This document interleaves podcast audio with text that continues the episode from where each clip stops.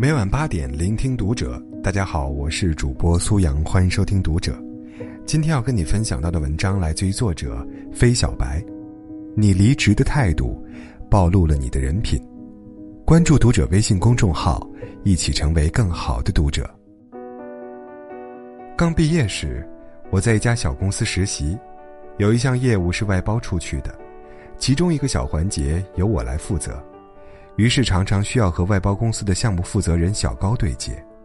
除了工作，我和小高没有过多的交流和接触，因为对于他的为人我并不了解。后来，小高离职了，外包公司换了一个人和我对接。起初，工作照旧进行的还算顺利。直到有一天，这项业务中有一个历史遗留问题，需要向外包公司确认。而恰好相关资料都是由小高经手的，只有他最了解问题的来龙去脉。我很自然地拿起手机联系小高，万万没想到的是，小高微信不回，电话不接，就像人间蒸发了一样。后来新的对接人告诉我，小高不光是联系不上，还留下一堆烂摊子给他处理，文件混乱不堪，好多疑点没交代清楚。甚至把很多重要信息给弄错了，许多工作都要推倒重来。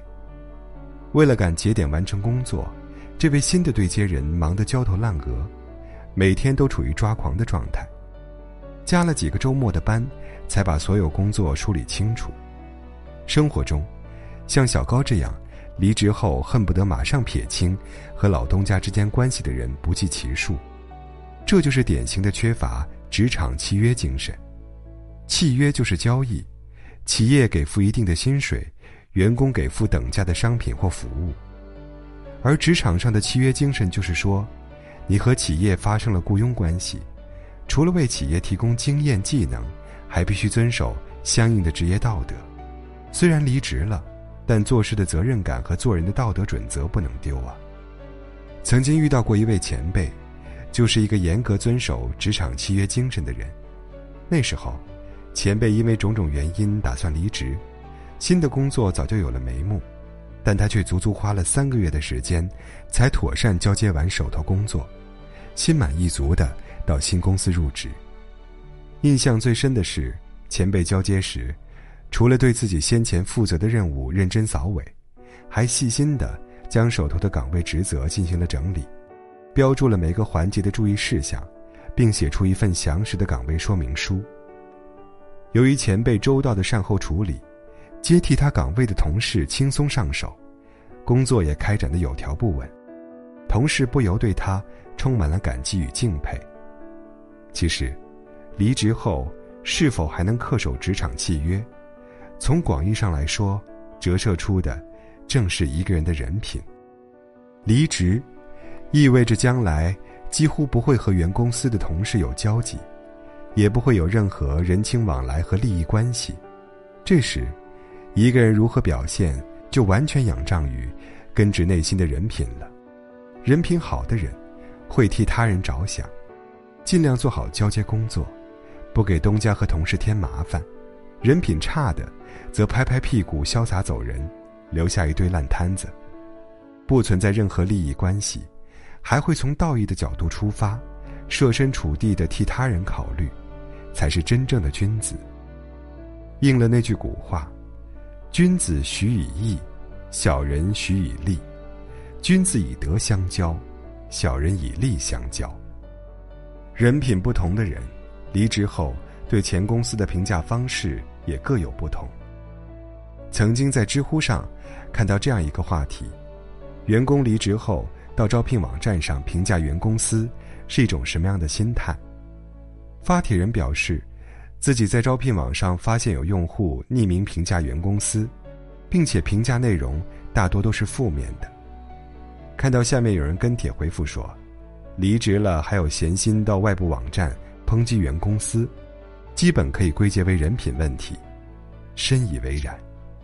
人品不佳的人，在评论前公司时，大都裹挟着私人恩怨，故意放大公司的缺点，肆意抹黑。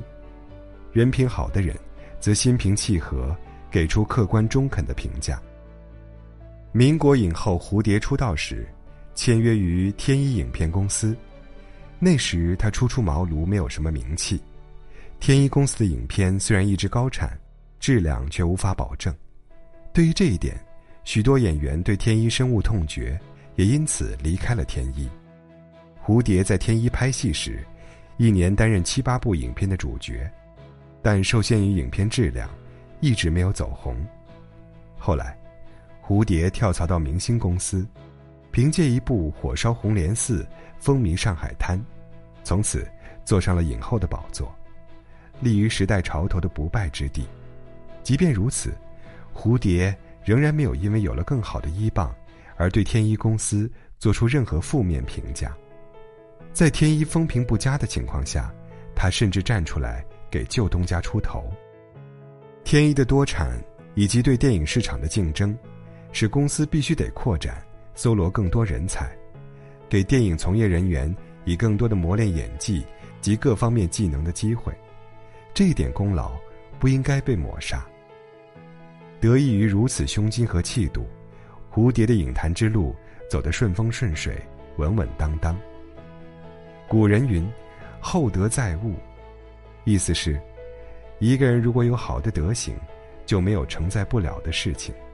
相反，人无大德，便无法成就大事。失败并非偶然为之，成功也有其必然性。做人厚道，方能得到别人的尊重爱戴。蝴蝶的演技和才华不可小觑，但若没有良好的品德做支撑，一切才华就都失去了意义和价值。聪明才学，一旦被缺乏道德的人所拥有。不仅产生不出智慧，还会转化成罪恶。冰毒制造犯刘昭华就是一个例子。刘昭华的化学天才连大学教授都认可，但由于他缺乏道德，人品欠佳，研制的冰毒如同猛兽，吞噬着人的生命。